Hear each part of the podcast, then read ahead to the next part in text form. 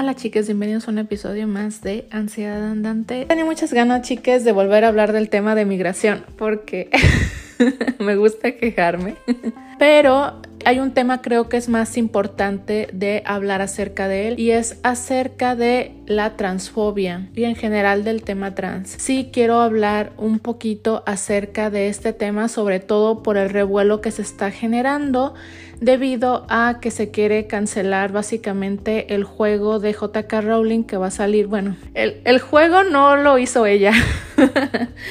hay que, sí, tengo que mencionar eso, o sea, eh, pero se quiere boicotear, la comunidad lo quiere boicotear de, alguna forma de no comprarlo para eh, que no vayan esas ganancias al bolsillo de esta señora, ¿no? Hay personas dentro de la comunidad que están a favor de este boicot, pero hay otras que no, hay otras que dicen, bueno, yo separo el autor de su obra y no hay problema. Hay personas que dicen, bueno, pues es que aunque ella sea transfóbica, a mí me ayudó mucho sus libros, me gusta... Eh, todos esos recuerdos que yo tengo y no, no quiero dejar de consumir simplemente por, por esos comentarios. O hay personas que también piensan que, bueno, que están a favor de ella, que no piensan que necesariamente es transfóbica, que la gente está exagerando mucho, ¿no? Y quiero hablar un poquito acerca de este tema en general, porque me parece que hay mucha malinformación acerca del tema trans. Bueno, chicas, muchas personas de la comunidad dicen, ya estamos hartos que cada que se habla del tema trans salga JK Rowling. y la verdad es de que si tú lees los textos de ella, dices, pues no es tan malo lo que está diciendo, ¿no? Incluso si leíste su ensayo que escribió hace algunos años dirás, bueno, es que tiene sentido lo que ella menciona, de las cosas que están pasando, porque las mujeres podamos estar en riesgo.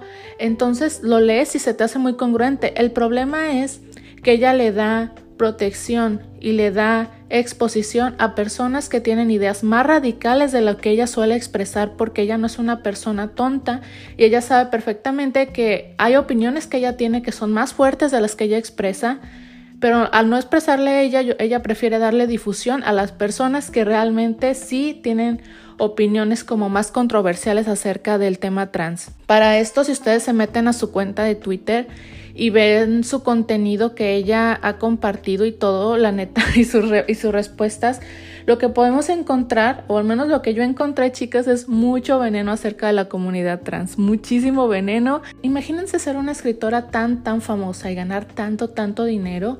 Y en enfocarte en escribir libros, crearte un seudónimo para escribir esos libros, donde mencionas que, los, eh, que hay un asesino que es una persona trans o el, segundo libro que, también escribió con ese seudónimo, donde ella se está como proyectando demasiado, siento yo, en esos libros.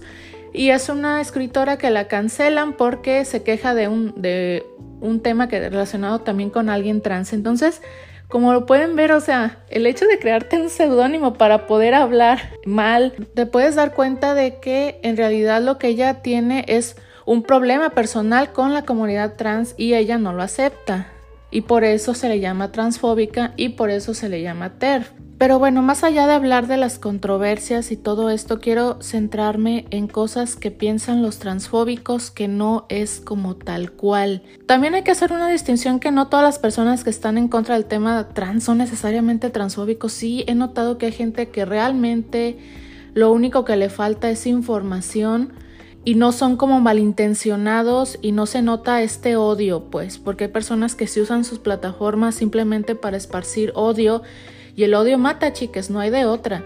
Pero ciertas opiniones acerca de que las mujeres somos menos o que no podemos trabajar igual o que tenemos un cerebro diferente es algo que nos ha venido afectando toda la vida y hay hombres que nos consideran menos que personas y eso ha generado que el machismo siga existiendo por esa continua repetición de opiniones que terminan al final dañándote mucho como mujer. Entonces algo así muy similar pasa con la transfobia. Eh, discursos de odio disfrazados de opiniones lo que hace es que la gente se quede con una idea equivocada de qué es ser trans, ¿no? Una persona trans es una persona que no se identifica con el género con el que nació, con el que se lo asignó a nacer. Desde chicas tienen este, esta situación de que, bueno, no sé sus pronombres, pues digo chicas, pero desde que están pequeñas o pequeños o pequeñas, sienten que su cuerpo no es suyo. O sea, se sienten como que debieron de haber sido niñas o que debieron de haber sido niños y es una situación que los acompaña durante toda su vida. No es algo, se llama disforia de género y no es algo como que cambia de la noche a la mañana, llevan las personas con muchos años eh, con eso. Pues afortunadamente se sabe un poquito más del tema y hay forma como de darles tratamiento a esas personas para que puedan realizar esa transición de manera exitosa. Ahora, eh, algo que se piensa es que esto es, es un problema colectivo, o sea, de que surgió a raíz de que la gente lo empezó a mencionar y de repente un montón de gente dijo, ay, yo me identifico como trans o ay, sí, yo quiero ser este hombre, yo quiero ser mujer. Y que fue algo como contagioso y a raíz de eso mucha gente quiso transicionar.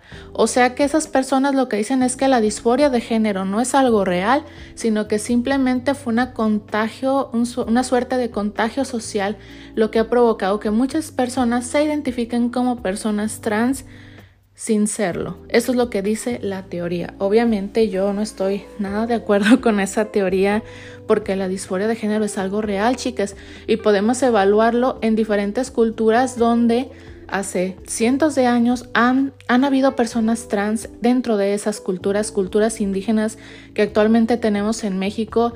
Ha existido las personas trans que son los mushes, que se les llama en Oaxaca, y también hay otros países que han tenido también este tercer género. O sea, no es algo que haya salido, se lo haya inventado alguien, sino que es algo que, al igual que las personas LGBT, hemos estado ahí siempre. Una de las personas que apoya a JK Rowling es esta persona que está defendiendo de que es una suerte de contagio social. Está apoyando, o sea, Rowling está apoyando directamente a una persona que dice que se debe disminuir a las personas trans simplemente porque es una histeria social. Esto no, no ha sido comprobado, chicas, de ninguna manera.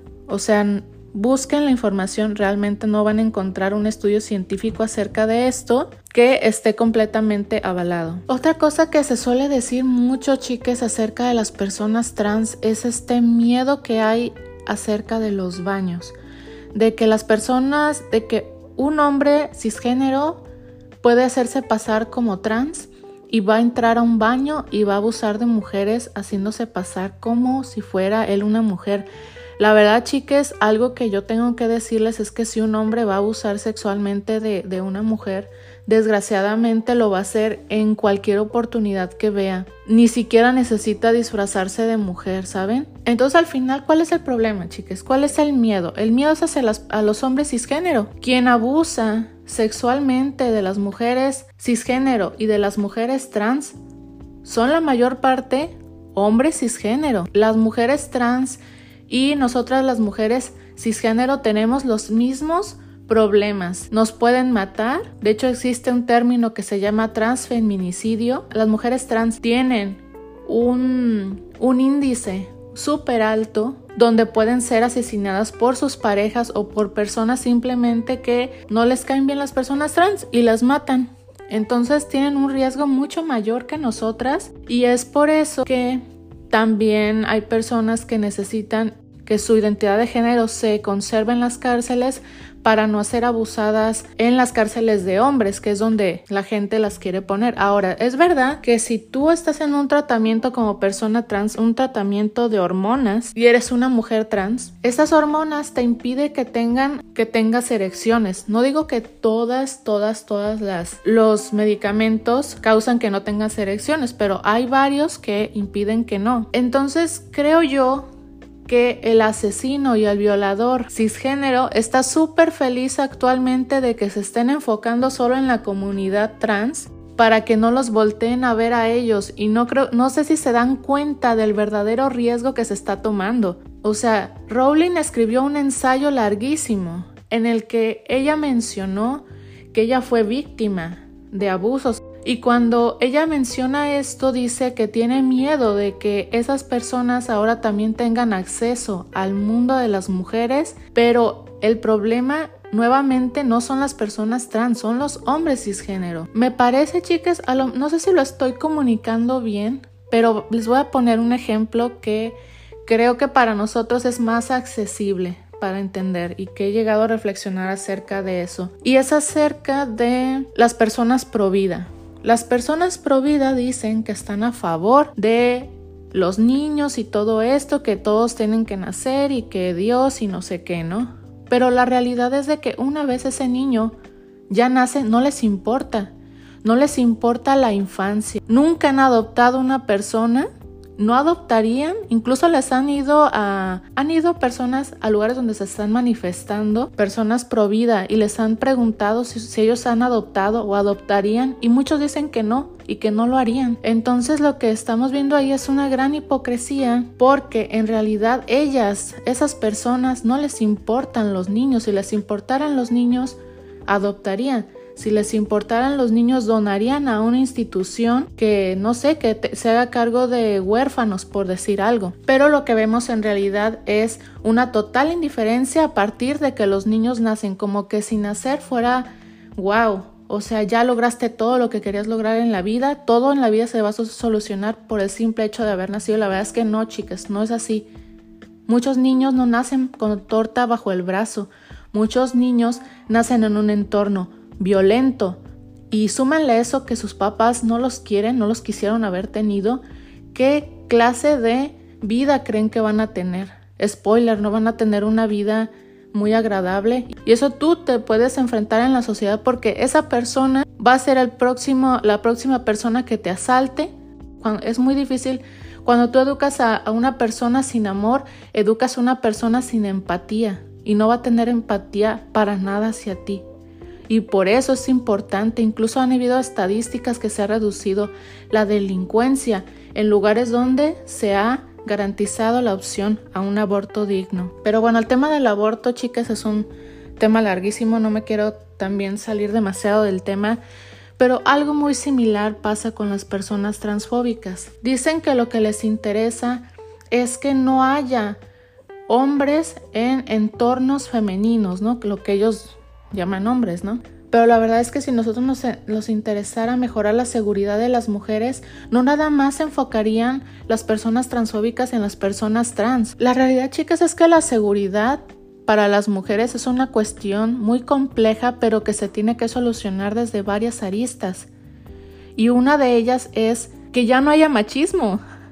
Yo creo el hablar de seguir hablando de que el machismo es algo negativo, que la masculinidad tóxica es algo que nos afecta a las mujeres, que se deje de normalizar conductas violentas de los hombres hacia nosotras, todo ese tipo de cosas va a ser más para ayudarnos como sociedad, como mujeres, que simplemente tachar a las personas trans. Las mujeres trans quieren hacer su vida normal como nosotras, como cualquier mujer. Y como cualquier mujer, tienen miedo a salir a la calle, tienen miedo que las maten por quien son, por lo que representan.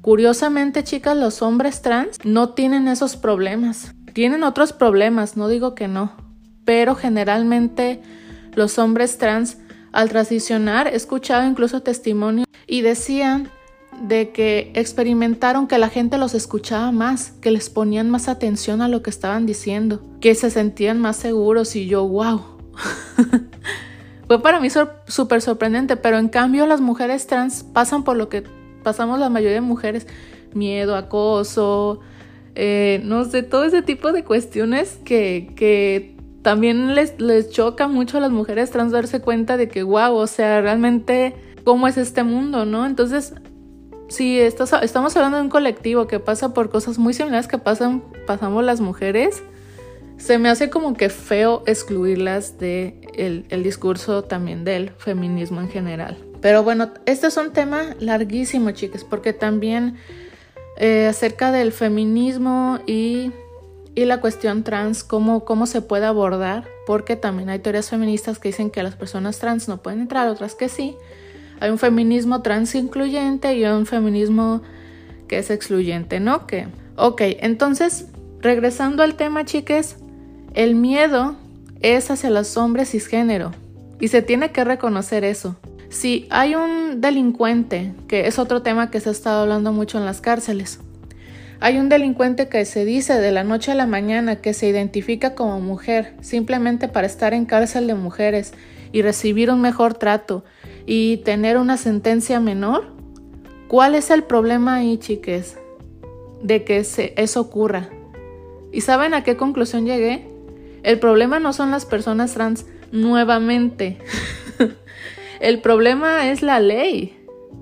Porque puedes hacer una ley blindada como para que eso ocurra. Oye, si tú te acabas de identificar como trans cuando apenas te estoy dando la sentencia y no te identificaste como trans en los últimos 30, 40 años o no sé, 15, y a partir de tu sentencia te identificas, yo no te voy a aceptar esa moción, porque se puede llegar a entender que, que surgió a partir de la sentencia y es algo que a ti se te ocurrió.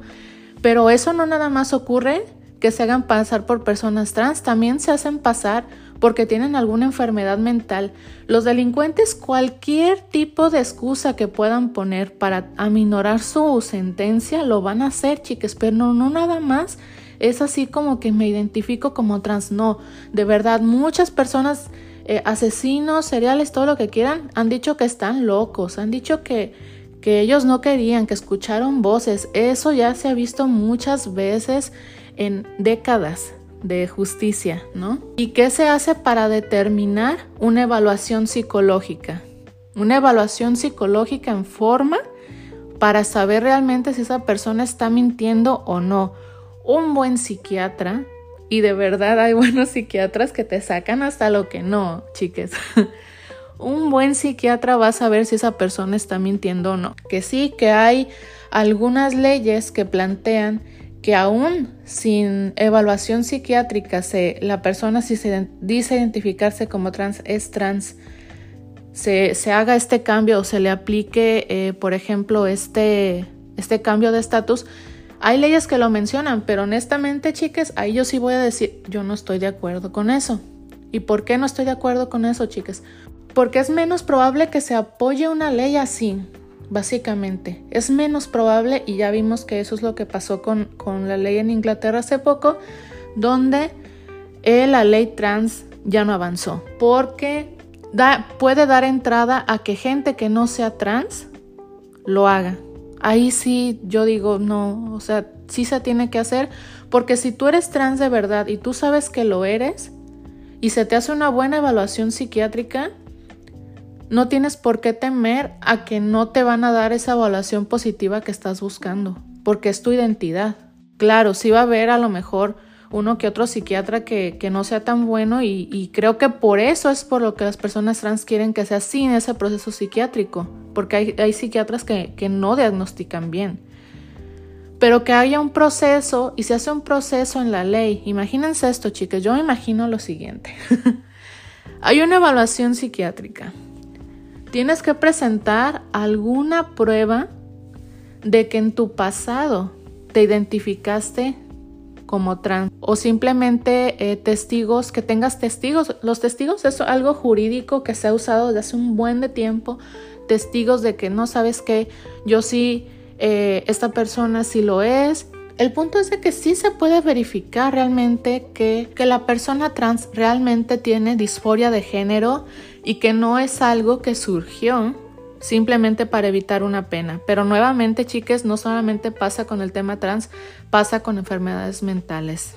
Pero bueno, chicas, el punto es de que yo, la primera persona trans que yo conocí fue cuando yo estaba en la universidad en el 2010-2011 y era una persona que me acuerdo que era algo tan nuevo, era algo tan diferente, nunca habíamos visto a alguien así que nos incomodaba.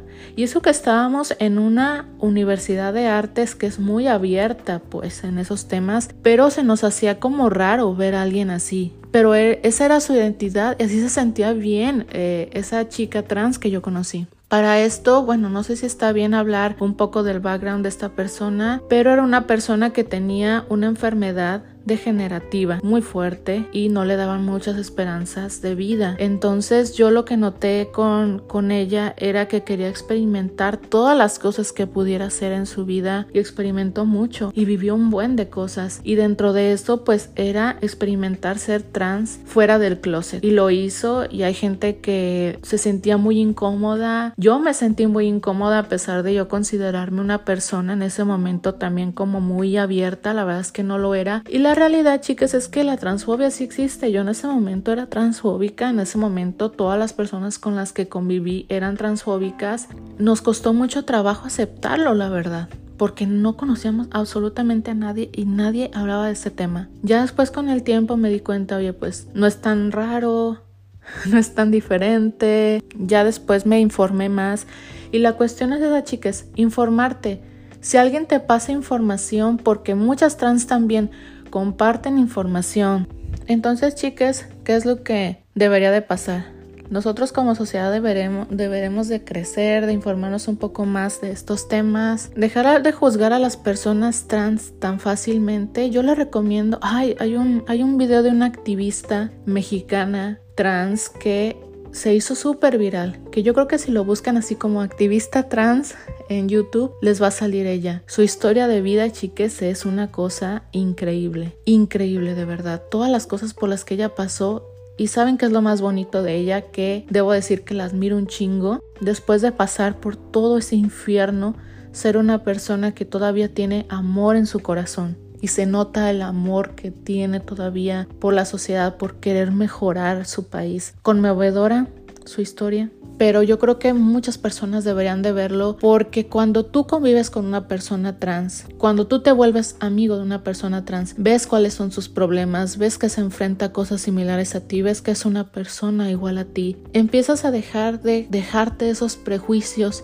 de entender a esa persona de verdad. Entonces yo les digo que si tienen la oportunidad de hacerse amigue de una persona trans, aprovechenla, aprovechenla porque van a aprender mucho. Y pues Chicas, la verdad, por más mal que les caigan las personas trans, van a seguir existiendo. Eso es un hecho. Porque siempre han existido igual que las personas LGBT. Y depende de ustedes cómo lo ven. Si lo ven desde una parte de odio o de una parte de quiero informarme más. Incluso aunque estén en contra, quiero informarme más acerca del tema. Pero no perdamos de vista lo siguiente, chicas mientras haya machismo. El machismo, chicas, es el enemigo de las, mujeres trans y es el enemigo de las mujeres cis e incluso de los mismos hombres cisgénero. Pero por fortuna se está hablando acerca de estos temas, espero que se hable más. Rowling definitivamente no es mi persona favorita, pero no lo es porque yo creo que se está cerrando solo a un punto de vista, solo ha visto información de un punto de vista. Muchas estadísticas que ella comparte ni siquiera son ciertas. No hay tantas personas que se arrepienten de haber transicionado como ella lo menciona. Ese porcentaje que ella menciona, un porcentaje como 60-70% que se arrepiente de haber transicionado no es tan grande. Y nuevamente, una buena evaluación psicológica, si tú la tomas y te diagnostican disforia de género y empiezas a tomar hormonas, a lo mejor sí te arrepientes, a lo mejor no, pero la mayor parte de, personas que, que lo hacen no se arrepienten. Yo conocí a una persona que sí se arrepintió, pero no fue como que, ay, me siento súper mal, ay, no, no debí de haber transicionado, mi vida es horrible, como la, mejor, la mayor parte de la gente transfóbica se imagina que es. No, la realidad es que dice, bueno, a lo mejor no debería de haberlo hecho porque pues me crecieron boobies y ya no me gustan tanto como se me ven mis boobies. Pero es una persona que ahorita se identifica como no binario, y se siente feliz así. Otra cosa que les puedo pedir, chicas, en este podcast es justamente eso, si no nos quedemos con los encabezados de las noticias, busquemos realmente información, busquemos realmente las fuentes que están diciendo y que aseguran que esa es la realidad de una comunidad, sobre todo una comunidad que tiene tantos problemas de suicidio en la comunidad LGBT. Entonces, por favor, hay que informarnos un poco. No nos dejemos llevar por el coraje. Aprendemos un poco más. Vemos, vemos documentales incluso de personas trans para conocer un poco acerca de ellas. La activista que les mencioné se llama Kenia Cuevas y el video se llama Ser mujer trans, adversidad y resiliencia. Se lo recomiendo mucho. Y creo que eso es todo lo que tenía por decir, chiques.